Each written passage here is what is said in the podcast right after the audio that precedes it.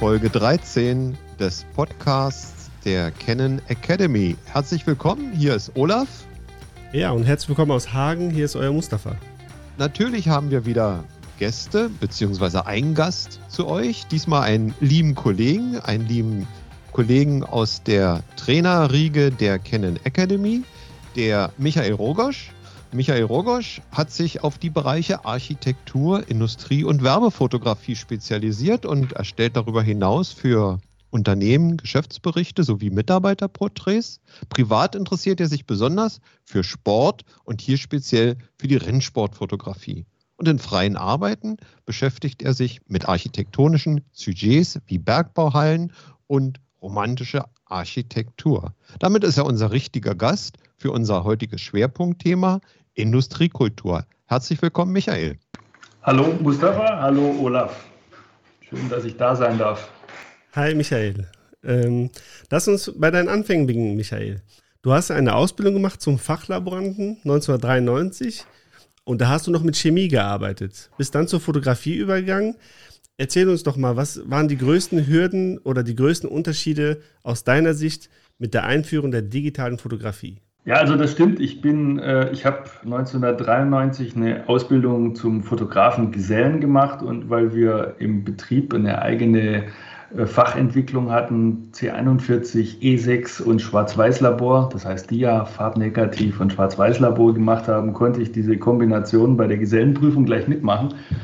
Und äh, mein Gesellenbrief ist mir noch auf einer Schreibmaschine geschrieben worden von meinem Chef oder von der Handwerkskammer das war noch eine ziemlich analoge Zeit, wobei das ähm, damals schon dämmerte, dass die Digitalfotografie kommen könnte. Das wusste damals noch niemand so richtig und wir haben sehr analog fotografiert, eigentlich ähm, ausschließlich. Mit der Digitalfotografie bin ich dann eigentlich erst während des Studiums 1997 habe ich angefangen in Dortmund an der Fachhochschule in Verbindung gekommen und äh, das Rad hat sich in der Zeit ziemlich schnell gedreht. Das heißt, ich war ganz froh, dass ich da ähm, in der Fachhochschule gut versorgt worden bin, so wie meine Kommilitonen eigentlich auch alle das heute sehen. Ähm, der große Unterschied ist natürlich äh, der Komfort, mit dem wir heute fotografieren können. Äh, der Komfort bezüglich technischer Ausrüstung, äh, auch der Geschwindigkeit ich möchte nicht wieder ins Labor müssen und dort bis, zum, bis zur Handwurzel in irgendwelchen Schalen Bilder entwickeln. Es ist sehr romantisch, wird heute wahrscheinlich auch von vielen verklärt, aber damals war das echt eine harte Sache. Man stank und es war schlechte Luft, Kopfschmerzen und so weiter und so fort. Ähm, ich habe aber trotzdem einen sehr großen Sinn dafür, wenn Leute heute sagen, ich äh, traue der Analogfotografie hinterher oder aber ich möchte analog fotografieren auch wenn ich denke, dass sich das äh, im industriellen Bereich nicht mehr umsetzen oder zurückdrehen wird. Das wird wahrscheinlich auf Hobbybasis laufen, schon allein, weil ähm, die Verfügbarkeit von Photochemikalien relativ reduziert wurde. Aber wenn man sich heute überlegt, wir haben Kameras zur Verfügung, die mit 45 Megapixel über dreimal so hoch auflösen wie der Kleinbildfilm früher. Und wir können aus Urlaubsbildern, wenn sie gelungen sind, 80 mal 120 drucken. Das war damals nicht möglich. Wir haben die Bilder in Windeseile beim Kunden. Ähm, das hat Vor- und Nachteile. Aber insgesamt, glaube ich, überwiegen die Vorteile, zumindest aus meiner Perspektive, auf, die, auf den Vergleich, den ihr stellt. Ähm, ich finde es äh, ziemlich interessant, das miteinander zu vergleichen, wenn man, ähm, wenn man Künstler ist und Unikate haben will, das ist klar. Aber wenn ich mir überlege, ich bin Fotoreporter, oder wäre äh, Fotojournalist. Äh, ich müsste bei den Olympischen Spielen oder jetzt bei der EM fotografieren, wo es darauf ankommt, so schnell wie möglich die Bilder beim Kunden zu haben. Äh, wenn das Ganze erstmal durch eine E6 durchlaufen müsste und dann über irgendwelche Kurierdienste irgendwo hin, dann habe ich vielleicht fünf Bilder, die was taugen und ich kann sie genau an fünf Redaktionen schicken. Fertig. Das ist natürlich, ähm, das ist zum Glück nicht mein tägliches Brot, und, äh, aber ich sehe es einfach für viele Kollegen so, das, ist, äh, das wünscht sich keiner zurück. Und durch die Digitalisierung wird ja auch ähm, das, unser Beruf, unser Hobby, unsere Freizeitbeschäftigung für eine ganz, ganz breite Schicht äh, von, von, von Personen zugänglich plötzlich. Diese Komplexität, die man normalerweise ähm, hat, als man noch analog fotografiert hat. Was ist denn nur die richtige Belichtung? Wie stelle ich denn die Blende ein? Wie wirkt sich der ISO-Wert des eingelegten Filmes auf mein Motiv aus? Das sind ja alles Werte, die musste man sich früher entweder erarbeiten mit zahlreichen Fehlaufnahmen oder, oder einfach, äh, man musste das Geschäft erlernen.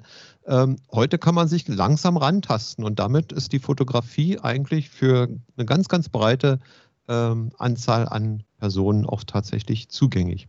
Aber lass uns nochmal die Frage stellen, warum haben wir dich mit deinem wirklich hochinteressanten ähm, Hintergrund eingeladen zu unserer heutigen Sendung? Ich habe ja vorhin schon angedeutet, wir haben äh, in der Canon Academy einen neuen Schwerpunkt, äh, mit dem wir uns ne demnächst beschäftigen werden. Und der lautet ja Industriekultur. Und ich habe mich in der Vorbereitung für unsere Sendung ein bisschen mit der Wikipedia rumgeschlagen, weil Industriekultur ist ja so ein schwammiger Begriff, sagen wir mal. Und da steht eindeutig drin, Industriekultur steht für die Beschäftigung mit der gesamten Kulturgeschichte des industriellen Zeitalters, also die Geschichte der Technik, die Geschichte der industriellen Artefakte und deren Gestaltung, Sozialgeschichte, Unternehmer- und Arbeiterwohnung und ähnliches. Und im Grunde genommen gibt es damit jede Menge Motive für uns. Ja, und apropos Motive, Michael, in unserer Region, ich bin aus Hagen, du kommst aus Bochum, gibt es ja zahlreiche Orte, die sich genau für solche Aufnahmen eignen. Kannst du uns da ein paar besondere Orte verraten oder vielleicht noch den einen oder anderen Geheimtipp? Also, das stimmt. Wir leben hier wie die Maden im Speck, kann man sagen. Ähm, es ist nicht nur möglich, im Ruhrgebiet äh, Industriekultur aufzuspüren oder sich hier auszuleben. Es gibt das auch an anderen Ecken in Deutschland, aber hier im Ruhrgebiet ähm, findet man die Route der Industriekultur. Auch diese Seite steht bei Wikipedia, Olaf. Dort findest du fein aufgeschlüsselt ähm, Standorte und bis hin zu Halden oder Werksbahnen alles aufgelistet, was man sich mal anschauen und abklappern kann. Also ähm, da muss jeder selber für sich äh, mal Zeit finden und seinen eigenen Interessenschwerpunkten nachgeben oder nachgehen. Ich empfehle hier ganz deutlich, äh, Zeit mitzubringen, denn das sind mindestens 20, 25 Ankerpunkte, die genannt werden. Darunter sind die ganz bekannten, die Zeche Zollverein in Essen, Weltkulturerbe immerhin, oder der Landschaftspark in Duisburg, ist ein ehemaliges Hüttenwerk, äh, in dem Roheisen hergestellt wurde für die Eisen- oder die Stahlindustrie in Oberhausen. Die kennt eigentlich jeder und äh, da kann man sich auch online schon jede Menge Bilder antun. Aber es gibt noch eine ganze Anzahl von anderen, die vielleicht ein bisschen kleiner, ein bisschen unbekannter sind. Die Kokerei Hansa beispielsweise in Dortmund war ähm, eine der größeren Betriebe im Ruhrgebiet. Dort wurde Steinkohle zu Kokskohle, also zu Hüttenkoks, umgearbeitet. Eine super dreckige und lärmige Angelegenheit im Übrigen, aber dieses äh, Areal ist ähm, in weiten Teilen noch erhalten und die zählt auch zu dieser Route der Industriekultur.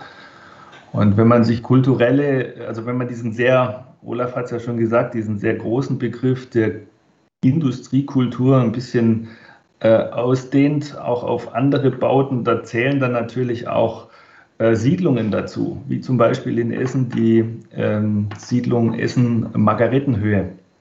Das war eine alte äh, Arbeitersiedlung aus dem Anfang des 20. Jahrhunderts, die unter Denkmalschutz gestellt wurde, zum Glück relativ frühzeitig schon, sodass man da nicht so sehr viel verändern konnte aber auch andere äh, Zechensiedlungen, ähm, Dahlhauser Heide in Bochum beispielsweise ist sehr bekannt oder die Kulisse, die jeder aus Filmen wie Das Wunder von Bern kennt, äh, die findet man in sehr vielen Ruhrgebietsstädten noch. Das sind dann zwar Wohnungsbauten, aber finde ich gehört auch dazu, wie ähm, haben die Leute vor 50, vor 100, vielleicht vor 150 Jahren gelebt und gearbeitet, sich diesem Thema mal zu nähern.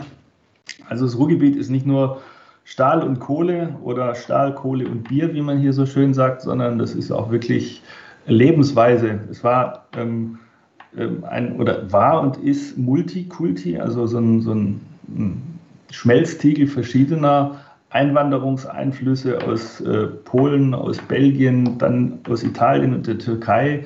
Auch die aktuellen Zuwanderer bringen ihre Kultur mit. Das findet ganz unterschiedliche äh, Ausformungen. Hier stehen Moscheen neben Kirchen, hier gibt es eben ähm, Museen zu Fabriken, äh, wo Leute die Anlagen erklären, die dort selber noch gearbeitet haben. Und äh, das kann man in diesem, ähm, in diesem Pfad der Industriekultur eigentlich ganz gut abarbeiten.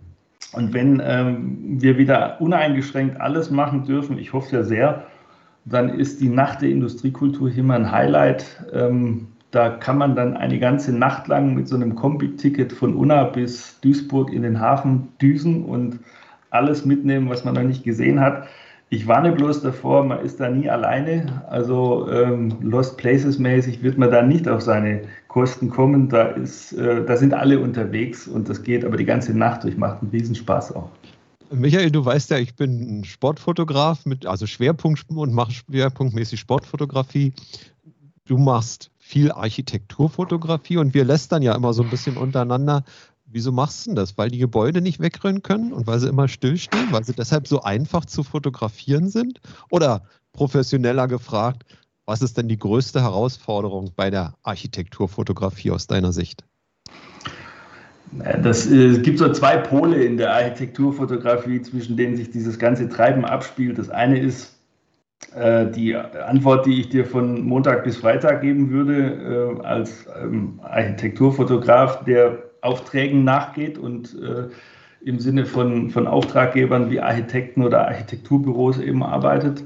Da kommt es auf eine sehr dokumentarische Sichtweise an, äh, möglichst wenig selber zu interpretieren und äh, auf eine klare, klassische und sehr sachliche ähm, Abbildung. Die wollen nicht haben, dass ich anfange mit Perspektive und Brennweite rumzuspielen und aus äh, rechteckigen Fenstern quadratische mache oder andersrum, sondern die wollen das genauso abgebildet sehen, ähm, wie sie es gebaut haben. Die sind die Künstler. Wenn ich jetzt aber äh, Samstag, Sonntag rausgehe oder nach Feierabend und selber mit der Kamera spielen darf, dann kann man natürlich auch mal warten bis zur blauen Stunde oder zu probieren, solche Gebäude zu inszenieren. Das ist dann ähm, die Stunde, wo ich quasi gefragt werde nach meiner Meinung zu den Objekten. Äh, Fabrikhallen, das geht genauso wie bei modernen Verwaltungsgebäuden oder ähnlichen. Ähm, die Kunst ist es, finde ich, immer ähm, ein, ein Motiv oder aus einem relativ banalen Motiv.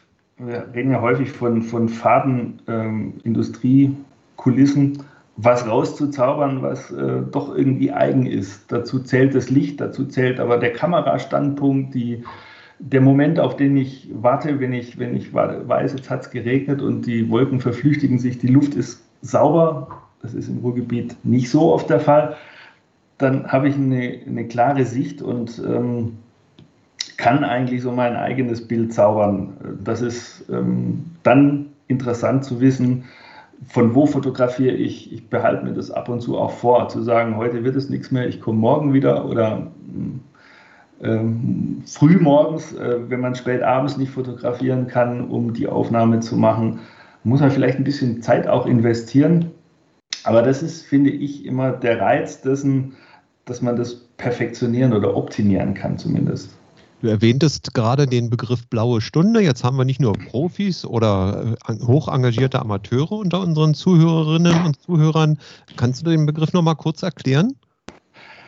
Die blaue Stunde wird ähm, die Zeit der Dämmerung, das kann morgens genauso sein wie abends genannt, in der die äh, Lichtsituation durch die bereits untergegangene Sonne noch immer so hell ist, dass es für eine Aufnahme reicht dass man aber von, auf Belichtungszeiten kommt, die es zulassen, dass man die Beleuchtung in Gebäuden, wenn sie denn beleuchtet sind, auch ähm, mitnehmen kann. Also dass es so korrespondiert. Und meistens ist die Beleuchtung des Kunstlichts und die untergehende Sonne oder das, die bereits untergegangene Sonne in so einem komplementären Farbkontrast. Das heißt, die äh, Fenster sind nicht tot und schwarz, sondern da lebt noch jemand drin, da arbeitet noch jemand drin und ähm, diese blaue Stunde, da muss man ein bisschen den Dämmerungsrechner, den man online findet, im Blick haben. Die ist natürlich im Winter sehr viel früher am Tag oder am späten Nachmittag als jetzt im Sommer. Äh, wir hatten jetzt am Wochenende einen Fotowalk in Frankfurt. Da dämmert es üblicherweise im Juni oder Juli erst um halb zehn, halb zwölf etwa. Da arbeitet keiner oder nicht mehr so viele. Also wer blaue Stunde so ein bisschen sich üben will, dem würde ich zumindest das Winterhalbjahr äh, ans Herz legen. Wenn es kalt ist draußen, macht es auch ein bisschen mehr Spaß, weil man dann einfach nicht äh, oder weil man dann einfach ungestörter arbeiten kann, finde ich. Aber ähm, Blau-Gelb, das ist so dieser Farbkontrast, der das Ganze dominiert. Das ist die, die, die Farbkomponente, die drin ist und dann eben, dass ich das Gebäude sehen kann. Das ist keine Nachtaufnahme. Ich sehe noch ein bisschen Kulisse, aber eben, ich sehe auch in die Fenster oder zumindest, dass das Gebäude lebt. Ja, vielen Dank für die Ausführung. Ähm, du hast gerade über äh, Brennweiten gesprochen. Und äh, da ist natürlich interessant, was für Brennweiten benutzt du, was für Objektive benutzt du an sich, ähm, was für eine Lichtstärke haben diese Objektive? Ist Lichtstärke überhaupt interessant in dem Bereich oder wichtig äh, in dem, was du machst? Und ja, das wäre so die Frage. Also ich arbeite fast grundsätzlich mit Stativen. Selbst wenn ich Sportfotografie betreibe, arbeite ich mit Stativ. Denn äh, die Objektive, die da sehr lang sind, langbrennweitig werden, die werden natürlich auch sehr schwer. Aber jetzt zurück zur Architekturfotografie. Ähm, ein Stativ hat nicht nur die Möglichkeit, dass ich ähm, eine lange Verschlusszeit verwacklungsfrei hinbekomme, sondern ich kann meine Kamera hinstellen und immer noch prüfen, ob ich vielleicht 10 oder 15 Zentimeter weiter rechts oder weiter links die etwas bessere Überschneidung von Linien habe oder nicht. Ich kann ganz genau rauskriegen, ob das Gebäude gerade steht, ob ich aus der zentralen Achse raus fotografiere, ob die Symmetrie stimmt, wenn ich sie denn haben will. Und ich entschleunige das Ganze. Insofern ist eine kurze Verschlusszeit gar nicht so relevant. Ähm, höchstens, wenn irgendwelche Menschen noch im Weg sind, aber da sind mir lange Verschlusszeiten meistens auch lieber, weil die dann noch weniger erkennbar sind. Also die Antwort Lichtstärke ist gar nicht so wahnsinnig wichtig. Insofern muss man auch nicht äh, Haus und Hof verschulden für Objektive. Was ich aber ganz gerne mache, ist Festbrennweiten zu verwenden, also keine Zooms, denn ähm, mit Festbrennweiten habe ich immer den Eindruck, dass die Randbildbereiche in, den, in der Abbildung noch ein bisschen schärfer werden. Sie werden ein bisschen besser durchzeichnet. Auch optische Fehler wie zum Beispiel Verzeichnung und Vignettierung sind nicht ganz so ähm, eklatant wie bei Zooms. Wobei man sagen muss, die neuen Zooms äh, der, der neuen Kameras des RF Bayonets, die sind schon richtig klasse oder werden zumindest sehr gut korrigiert. Das, man weiß ja nicht genau, was da wirklich passiert, aber die sind schon ganz gut und die eignen sich auch für die Architektur. Im Speziellen verwende ich ähm, Objektive aus der Shift-Objektiv-Serie, TSE-Objektive heißen die bei Canon. Ähm, das sind Objektive, die man manuell fokussieren kann, mit denen ich eben ähm, auch den Ausschnitt noch geringfügig korrigieren kann durch das Schieben, auch bestimmte Effekte da wegbekomme und ähm, ja, von denen, die kommen bei mir eigentlich so am allermeisten in, zum Einsatz. Äh, Makroobjektive vielleicht auch mal, aber äh, dann nicht im Makrobereich, sondern nur deswegen, weil die halt auch super scharf sind. Also ein Teil der Fragestellung, die, die ich mir gerade nach deinem Vortrag überlegt habe, hast du im Grunde genommen schon beantwortet, aber ähm, du sagtest, du nutzt Tilt-Shift-Objektive. Ähm, damit kannst du ja die sogenannten stürzenden Linien gerade bei der Architekturfotografie vermeiden. Wie entstehen genau. diese stürzenden Linien? Und warum will man sie eigentlich nicht im Bild haben? Zumindest im Normalfall nicht. Also ähm, stürzende Linien zunächst einmal sind ähm, äh, oder ist der Effekt, dass man, wenn man äh, beispielsweise perspektivisch, also von unten nach oben ein Gebäude betrachtet, so ist es ja ganz üblich, äh, dass man den Eindruck gewinnt, als würden die Gebäudewände, die ja im Original relativ äh, parallel zueinander ausgerichtet sind, zumindest im Regelfall, äh, als würden die äh, in die Entfernung aufeinander zulaufen, stürzen. Also das Gebäude würde stürzen oder nach hinten kippen in der Abbildung. Ähm, man will es eigentlich deswegen nicht haben, weil ähm, Maßstabsgenauigkeit oder Getreue in der Abbildung ganz wichtig sind. Diese stürzenden Linien entstehen eigentlich dadurch, dass alles, was in der, was in der Entfernung liegt, ja immer kleiner dargestellt wird als im Nahbereich. Bei Weitwinkelobjektiven ist dieser Effekt äh, bekanntlich ja noch viel stärker. Also je weitwinkliger, umso wichtiger, umso größer ist der Vordergrund.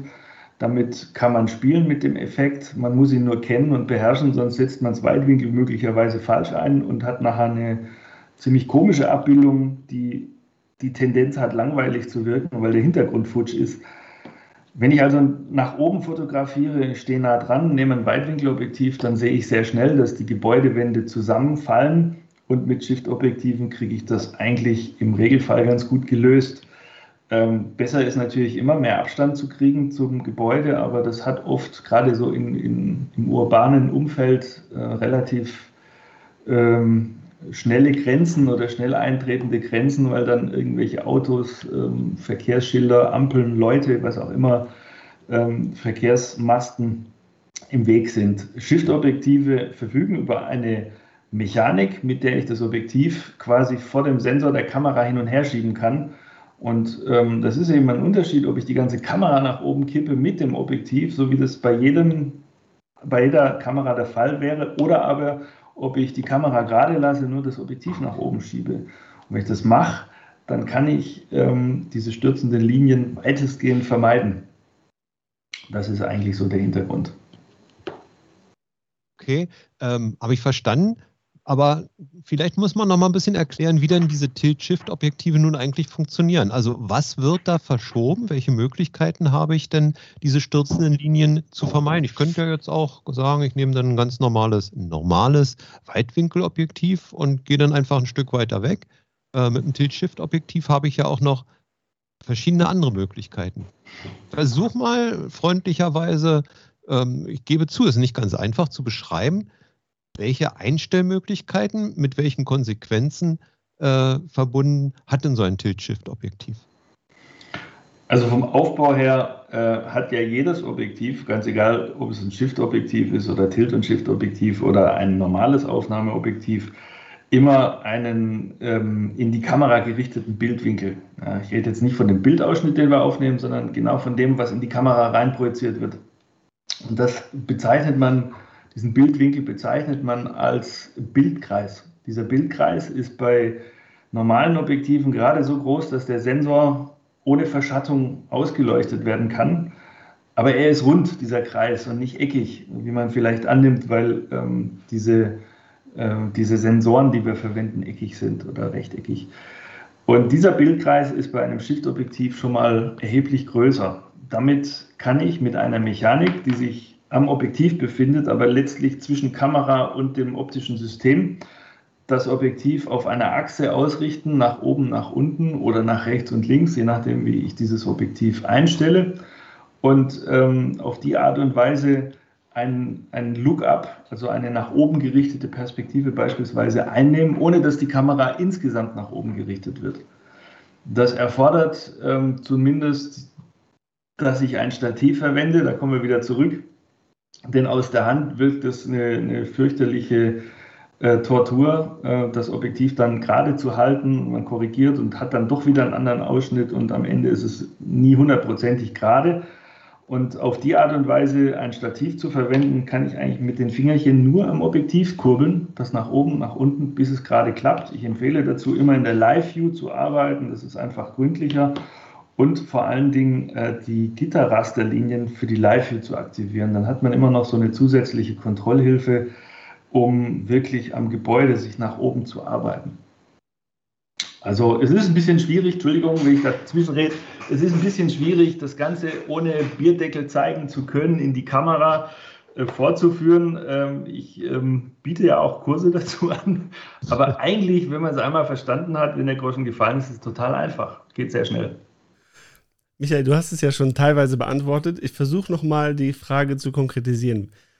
Wenn ich als Anfänger so ein Objektiv zum ersten Mal in der Hand habe, wie, was muss ich da konkret beachten? Wie, wie funktioniert es an sich? Also worauf muss ich achten? Erstmal, ähm, ja, erstmal ist gar nichts anders wie bei normalen Objektiven, wie man es vielleicht sagen würde.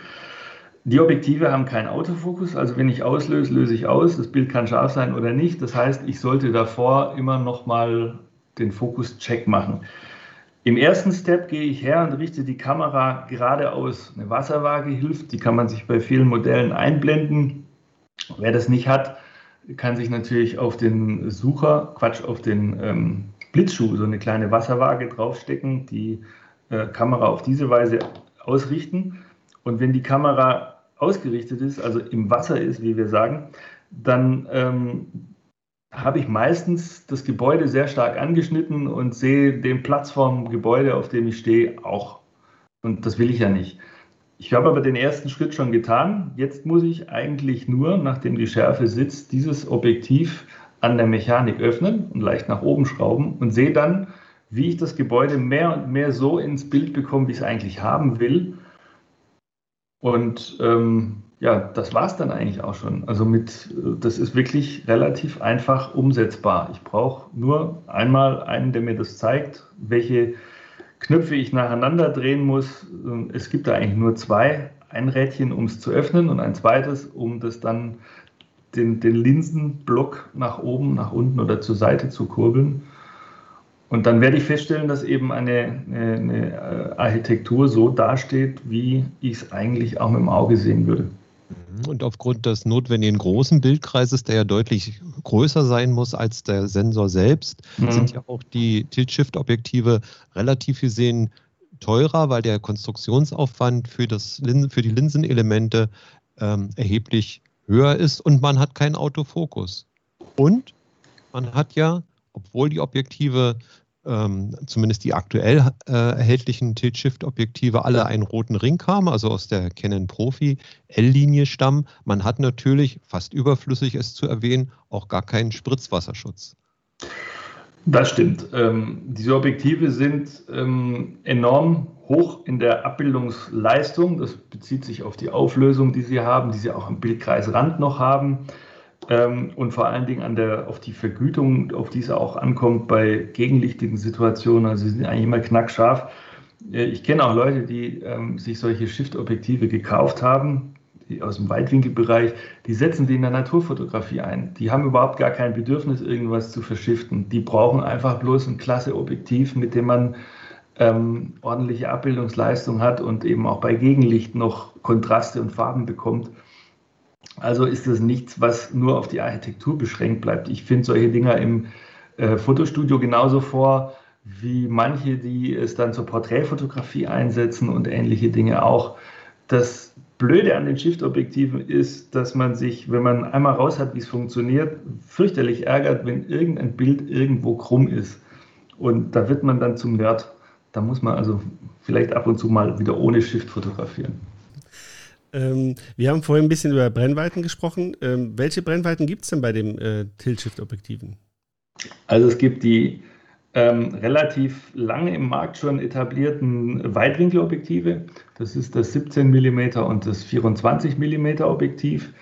Und es gibt seit äh, sechs Jahren, glaube ich, die Brennweite 50, 90 und 135 mm. Das sind ähm, das ist klassisches Normalbrennweitenobjektiv und ein leichtes und ein normales Teleobjektiv. Alle Objektive haben gemein, dass man 12 mm in jede Achse verschiften kann, ohne dass man Angst haben muss, dass irgendwelche Vignettierungen auftreten im Übrigen. Und ähm, diese Objektive wären im Zweifelsfall auch mit Telekonvertern kombinierbar. Das äh, wird bei Canon so gar nicht stark beworben weil Telekonverter bekanntlich nicht nur die Brennweite oder Lichtstärke verändern, sondern auch die Abbildungsqualität. Da muss jeder aufpassen und ausprobieren, ob er mit der Qualität noch leben kann. Aber für Webanwendungen äh, ist es sicherlich möglich, so einen 24er mit einem 1,4er Konverter zu kombinieren. Dann ähm, kommt man irgendwo zwischen 24 und 50 raus. Also schließt die Lücke, die nach meiner Meinung noch ein bisschen offen ist. Da wünsche ich mir ein bisschen ähm, für die Zukunft noch ein 35er. Ist ja eine Brennweite von äh, 125 mm, 135 mm. Ähm, ja, sicherlich ein bisschen ungewöhnlich für die Gebäudefotografie, für die Architekturfotografie. Äh, also das muss heißen, es gibt ganz offensichtlich auch noch andere Einsatzzwecke für diese Objektive mit einer langen Brennweite, weil in der Stadt habe ich ja, ähm, du hast vorhin gerade erwähnt, da sind dann die Laternen, da sind dann die, die Leute, die dann ähm, das verhindern, äh, weiter wegzugehen und vor allen Dingen, da steht auch das nächste Gebäude, das dir eigentlich gar nicht mehr ermöglicht, dass du das äh, Objekt, was du aufnehmen möchtest, vollständig ähm, auf deinen Sensor bannen kannst. Ähm, da kommen also die Weitwinkelobjektive zum Einsatz. Und jetzt gibt es aber noch Teleobjektive sehr merkwürdig. Was macht man denn damit? Also ich finde es gar nicht so merkwürdig, denn die setze ich eigentlich immer ein, wenn es um Details geht. Das gehört ja nun zu einer Baudokumentation auch dazu. Ob das jetzt ein Sanierungsfall ist, ob das was ist fürs Denkmalamt, für irgendwelche Schadensbegutachtung oder sonst irgendwas. Also im Umfeld der Architektur könnte es meinetwegen auch ein 200 Teleobjektiv geben. Die Frage ist, was würde dann so ein Shift noch wirklich bewirken? Denn je länger die Brennweite wird, umso äh, weniger groß ist der Effekt des, des Shiftens, wenn man durchschaut. Also ich äh, kann beim, 2, beim 24er äh, sehr stark nach oben gucken, beim 135er passiert da nicht mehr so sehr viel, aber die Feinkorrekturen sind möglich und auf die kommt es eben auch in der Produktfotografie an, im Fotostudio, wenn man Geräte, Details fotografieren muss. Ich äh, habe es vorhin vergessen zu erwähnen, dass das 50, das äh, 90 und das 135er ähm, die werden ja auch irgendwo so als Halbmakroobjektive mit eingestuft, weil sie einen Abbildungsmaßstab von 1 zu 2 haben, den man am Objektiv auch einstellen kann, sodass man die ähm, Referenzgröße auch auslesen kann später. Das ist nicht ganz unwichtig für Produktfotografie, für medizinische Fotografie zum Beispiel, also im dokumentarischen Bereich. Ähm, ich habe neulich wie vorhin schon erwähnt, einen äh, Workshop gegeben in Frankfurt. Da waren natürlich Architekturfans dabei, aber auch Leute, die so ein bisschen aus der Musikszene kommen, die äh, Cover fotografieren, die Street Photography machen. Und die haben Leute, also die haben sich gegenseitig da inszeniert, zwischen diese Hochhäuser, zwischen Wolkenkratzer gestellt und ähm, gerade Linien bekommen, genauso wie sie es haben wollten, ohne viel Photoshop machen zu müssen. Und ähm, dann ähm, gerade Linien gehabt und sich dann eben mit dieser Perspektive ähm, ein, ein, Bild äh, erarbeitet. Das ähm, habe ich nachgeschickt bekommen, das fand ich ganz gut. Also ähm, für die Porträtfotografie durchaus auch interessant. Also die Tatsache, dass äh, Architektur nur mit Weitwinkel zu tun hat, die, also es ist keine Tatsache, die Idee, dass Weitwinkel nur mit Architekturfotografie oder Architektur äh, in der Architekturfotografie eine Rolle spielt, die ist ja ähm, ja, das möchte ich stark bezweifeln, dass man das so immer machen muss.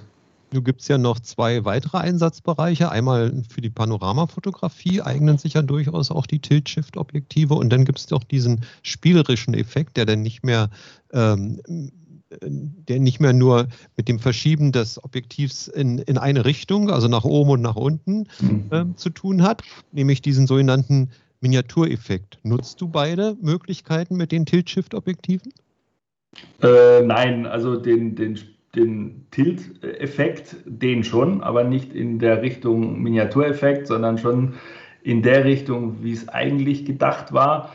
Äh, aber sieht schon ziemlich cool aus, wenn man ähm, irgendwo in einer Anlage steht oder ähm, ich habe das mal bei einem Workshop auf Zeche Zollverein gemacht, dass wir den Miniatureffekt eingestellt haben. Das sah nachher wirklich aus wie so eine äh, Spielzeuglandschaft.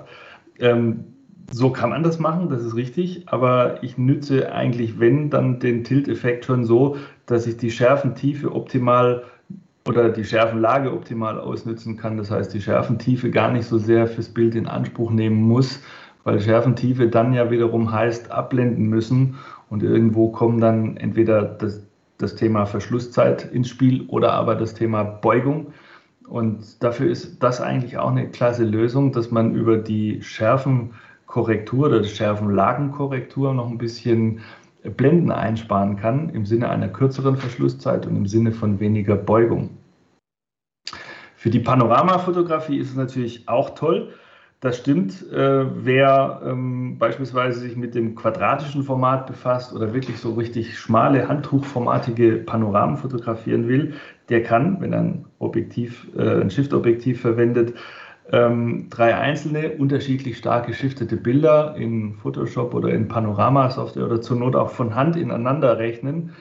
Das ist deswegen relativ problemlos, weil diese Schiebemechanik ziemlich präzise ist. Und ich kann sie sehr genau über so eine Friktionsmechanik steuern. Das heißt, ähm, bei der Überlappung entstehen automatisch so viel doppelte Bereiche im Bild, dass die Software das ziemlich gut hinbekommt. Und äh, wenn man, sagen wir mal, äh, drei einzelne Bilder macht, rechts verschoben, links verschoben und zentriert, dann bekommt man aus einem 30 Megapixel Sensor jetzt nicht 90 Megapixel, aber immerhin sowas um 50 bis 60 Megapixel Bild und kann also problemlos, äh, sagen wir mal, einen Quadratmeter ausdrucken in einer Qualität, die bisher nur dem Mittelformat äh, vorbehalten gewesen ist. Und man spart sich den Nodalpunktadapter. Na, nicht ganz. Ähm, da ähm, braucht man schon noch ein bisschen mehr, denn da muss man ganz klar sehen, diese Technik, die geht gut, wenn wir sehr weit entfernte Motive haben. Je näher ich rangehe, umso stärker wird mir klar, dass ich beim Shiften über das Objektiv auch immer geringfügig die Perspektive verändere. Und das heißt im Zweifelsfall mehr oder weniger Aufsicht in den Bildern. Und das kann, wenn wir Nahbereiche im Bild haben, im Interieurbereich zum Beispiel, oder bei der Produktfotografie dann dazu führen, dass dieses Überlappen oder Übereinanderrechnen, dieses äh, Fotomerging, wie es in Photoshop sich dann nennt, äh, fehlerhaft ausgeht, also nicht hundertprozentig geht. Und da wäre der Nodalpunktadapter dann eine andere Alternative, die das dann besser löst. Oder aber ich nehme einen sogenannten Rear Shift Adapter, da muss man sich im Web umschauen, äh, wer den gerade so anbietet. Dann wird nämlich das Objektiv am Stativ befestigt und ich schiebe die Kamera, also das Aufnahmeformat dahinter rauf und runter und behalte die Perspektive bei. Dann entstehen keine Fehler. Sehr interessant. Äh, Michael, arbeitest du eigentlich mit äh, fotografischen Filtern? Und wenn ja, äh, die Nachfrage, wenn ich mir das Tilt Shift 17 mm Objektiv mal anschaue mit der gewölbten Frontlinse, wie, wie machst du das, wenn du Filter benutzt? Also eigentlich nicht. Äh, wenn, dann nütze ich mal einen Pol- oder Polarisationsfilter. Aber ähm, da ich eigentlich äh, versuche, das ist jetzt mein fotografischer Stil, so effektfrei wie möglich zu bleiben, äh, setze ich auch keine Neutraldichte-Filter ein, um Wolkenbänder zu produzieren oder irgendwelche Dinge. Aber äh, beim 17 TSE passiert das schon ganz oft, dass man mal auch, äh, je nachdem, wenn Botanik oder eben auch blauer Himmel äh, ins Spiel kommen muss, dass man da noch einen Polfilter braucht. Da habe ich äh, bisher immer auf riesige Scheibenfilter gesetzt, die man da adaptieren muss. Äh, das sieht dann ziemlich komisch aus. Jetzt gibt es eigentlich da eine ganz interessante Lösung für die R-Kameras mit dem RF-Bayonet, einen äh, Polfilter, der im Adapter den wir sowieso brauchen, integriert ist. Und den Polfilter kann ich von außen bedienen. Das heißt, ich kann, äh, ich adaptiere das 17er an, den, an diesen Adapter und an die R-Kamera oder R5 oder R6, je nachdem. Und kann dann von außen den Poleffekt genau einstellen. Das ist ja das Entscheidende, dass man den genau hinbekommt. Das heißt, ich habe nichts mehr vor dem Objektiv, ich habe es jetzt hinter dem Objektiv. Und äh, das finde ich eine ziemlich elegante Lösung. Mhm. Vergleichbar der Anwendung von fotografischen Filtern bei den Superteleobjektiven, die ja auch so ein Filtereinschubkästchen eigentlich immer mehr oder weniger hinter dem eigentlichen Objektiv haben. Genau, die Schublade. Wenn wir denn gerade über Objektive reden, hast du so ein Lieblingsobjektiv? Bist du, wenn du jetzt sagst, ich zieh mal los am Wochenende mit einer Kombination, dann hast du deine Kamera dabei und welches Objektiv? Eigentlich habe ich kein Lieblingsobjektiv, aber ähm, wenn ich eine kleine Tasche mitnehme und äh, jetzt nicht alles reinstopfen kann, was ich auf dem Tisch hier liegen habe, dann ist auf jeden Fall ähm, das 90er Shift-Objektiv, ein 70-200er dabei und ähm, ja, bestenfalls noch ein 24er TSE. Aber ähm, ich mag das immer nicht ganz so weitwinklig. Ich brauche da eher längere Brennweiten. Und ähm, ja, mit dem 90 Shift-Objektiv mache ich eigentlich auch sonst sehr viel, weil ich das so das äh, Interessanteste überhaupt für das Interessanteste überhaupt halte. Aber ähm, 70-200 ist ein schönes Teleobjektiv und ähm, ein 24er oder ein 16-35er wäre vielleicht noch eine Alternative für die weitwinkligen Einstellungen. Wenn man mal die Chance hat, irgendeine äh, Halle, eine Symmetrieachse zu finden oder so eine wirkliche Perspektive direkt nach oben, dann darf es schon auch weitwinklig sein und dann ist 1635 eigentlich auch immer eine tolle Abbildungsqualität. Ja, und da wir gerade bei Lieblingsequipment sind, du hattest vorhin erwähnt, dass du ähm, Stative benutzt oder ausschließlich mit Stativen arbeitest. Welche Anforderungen sollte so ein Stativ haben oder hast du dann Lieblingsstativ?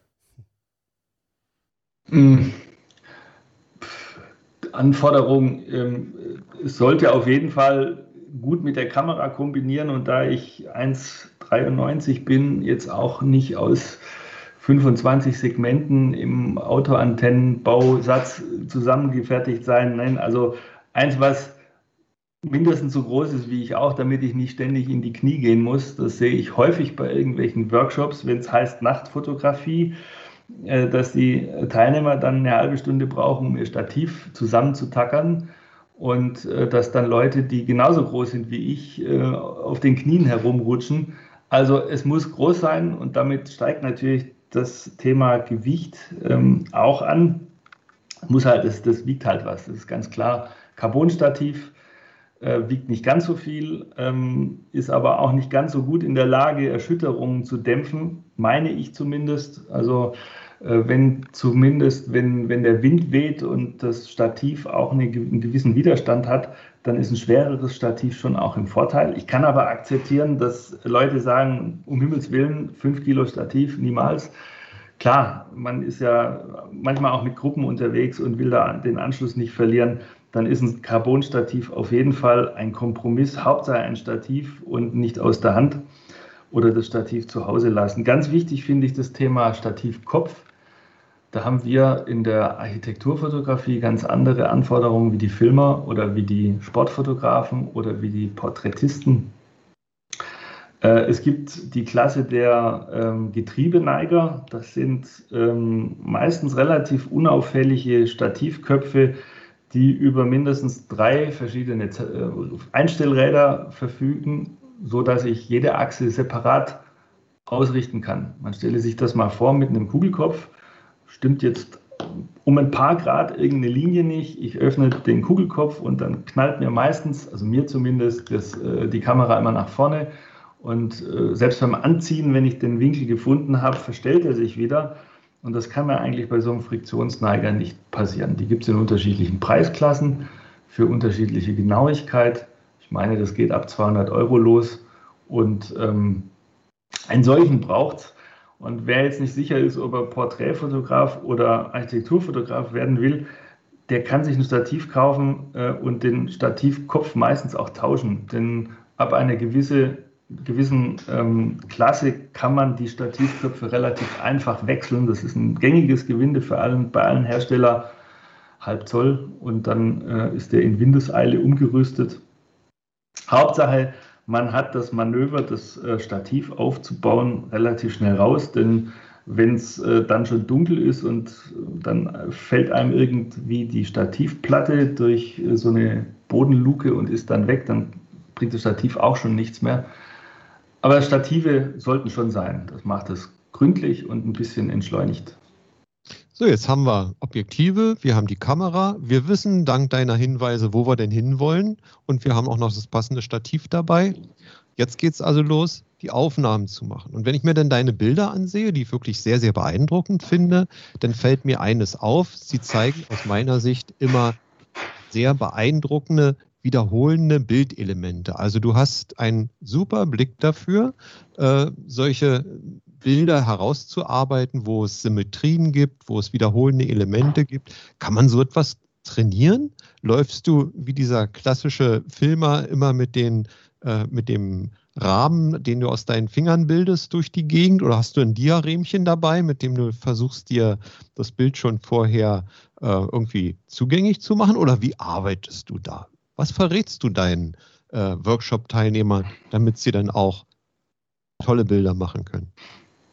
Eigentlich ähm, äh, sich Zeit nehmen, um sich das Gebäude erstmal anzuschauen oder das Gelände oder die Gegend, in der man fotografiert und äh, sich vielleicht auch ein bisschen inspirieren lassen. Es kann immer sein, dass man erstmal um den Block rum muss, um zu wissen, von wo sich eine Aufnahme lohnt und was zumindest bei der aktuellen Lichtsituation ausgeschlossen werden kann. Vielleicht gehört da Übung dazu, aber ähm, im Grunde genommen äh, rate ich immer gerade bei solchen Exkursionen auf, auf große namhafte Gelände wie Zollverein, Landschaftspark, sich da nicht unter Druck zu setzen, alles zu fotografieren, was man über was andere auch schon gemacht haben, sondern sich die Option offen zu lassen, zu sagen, dafür hat es heute nicht gereicht, da komme ich nochmal hin Oder ähm, ich mache lieber diese Ecke und lasse die Kokerei weg. Dann habe ich es gründlich gemacht und habe mich nur mit diesem Bereich befasst. Nach dem Motto, weniger ist mehr einfach. Ähm, da wird jeder, glaube ich, relativ schnell im Laufe eines, eines Fototags ähm, feststellen, dass er im Laufe der Zeit besser wird, dass er bestimmte Fingerfertigkeit findet, dass er aber auch sagt, ja, jetzt stehe ich genau da, wo ich heute Morgen angefangen habe, aber habe das Detail noch gar nicht gesehen, dann mache ich es halt nochmal. Aber ähm, nicht, nicht wie verrückt übers Gelände rasen und äh, mehr oder weniger aus dem Laufen noch Fotos schießen. Das geht meistens, also finde ich zumindest, ähm, geht gerne mal ähm, nach hinten. Und wenn man dann, so wie wir hier, das Glück haben, dass man in 20 Minuten da ist, dann kann man sagen, heute sieht es so aus, als könnte es einen bunten Sonnenuntergang geben. Fahren wir mal los. Und wenn man dann irgendwo in der Autobahnsperrung endet, braucht man sich nicht ärgern, weil man kann es vielleicht nächste Woche nochmal probieren. Das haben natürlich andere nicht, das weiß ich, aber die, ähm, mein Credo ist da einfach, wenn man nicht unter Druck steht, weil ein Auftraggeber dahinter sitzt, dann kann man sich auch die Zeit geben, um es richtig gründlich zu machen.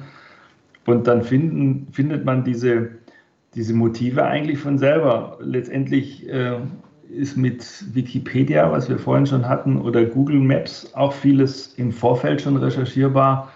Wer Spaß hat, kann sich bei Instagram mal anschauen, wie das die anderen machen. Denn wenn wir ehrlich sind, erfinden wir das Rad auch nicht neu. Wir können es vielleicht besser machen, aber ähm, zu gucken, was kann man überhaupt machen, was, was, was ist wahrscheinlich auch das interessanteste Bild, das kann man im Vorfeld schon für sich so ein bisschen rauskriegen. Und ähm, das mache ich auch so, wenn ich beruflich arbeite. Also wenn ich einen Auftrag kriege, irgendeinen neuen Wohnblock zu fotografieren und ich habe das Glück, dass der Satellit schon drüber geflogen ist, dann gehe ich bei Google Maps gucken, ähm, wie steht das Ding da, wo ist Norden, wo ist Süden, muss ich morgens oder mittags hin? Und ähm, äh, muss ich da eine Axt oder eine Säge einpacken, weil da irgendein Baum gepflanzt wurde? Oder eben nicht. Das heißt also, ich, ich kann mich da ein bisschen vorbereiten und äh, bin mir ziemlich sicher, dass äh, die Wahl des, des Bildes oder des Ausschnitts nachher eigentlich äh, auch ohne Diarämchen beim Blick durch den Sucher schon ganz gut funktioniert. Und dann muss man abschließend auch noch dazu sagen, dass wahrscheinlich das wichtigste Bildbearbeitungswerkzeug nach wie vor die Schere ist und man Dinge wegschneiden kann mit dem digitalen Ausschnitt, die man vielleicht bei der Aufnahme nicht gesehen hat oder die man äh, gesehen hat, aber gesagt hat, naja gut, das ist nachher eine Sache des Ausschnitts, des Richtigen. Also hergehen und das Ganze immer noch mal überdenken und vielleicht für sich selber auch verhandeln, ob man noch enger ran kann oder nicht durch einen Ausschnitt in der Bildbearbeitung. Wow, ich denke, das war eine ganze Reihe von Geheimnissen, von Tipps und Tricks für die Architekturfotografie, für die Industriefotografie. Dafür möchte ich dir ganz herzlich danken. Äh, Danke auch von mir. Und äh, wir machen ja eine ganze Reihe äh, von Workshops äh, mit der Canon Academy. Bis zu zehn Workshops bis zum März 22 im Rahmen dieser Workshop-Serie. Und dabei sind Themen wie Haldenhobbing, Straßenbahnmuseum, Bergbaumuseum und auch einmal Schiffshebewerk. Äh, ich denke, das ist ein ganz interessantes Programm. Wir können unseren Zuhörerinnen und Zuhörern einfach nur den Tipp gehen, schaut mal auf unserer Webseite äh, vorbei bei der Canon Academy. Dort gibt es dann auch rechtzeitig die Ausschreibung. Und ansonsten bleibt mir auch nichts anderes übrig, als euch allen einen schönen Tag zu, zu wünschen. Äh, wenn ihr Fragen und Anregungen habt, Wünsche zu möglichen Themen, dann hat Mustafa noch die Internetadresse bzw. die E-Mail-Adresse für euch. Genau, Fragen könnt ihr wie immer an die Adresse podcast at canon-academy.de senden. Und ja, auch von meiner Seite nochmal, Michael, vielen Dank, dass du dabei warst heute. War ein sehr, sehr interessantes Gespräch, habe eine Menge gelernt und ich hoffe, dass unsere Zuhörer und Zuhörerinnen auch eine Menge gelernt haben. Vielen Dank auch von meiner Seite. Das war sehr nett. ja, dann bis zum nächsten Mal und bleibt kreativ. Tschüss und bye bye.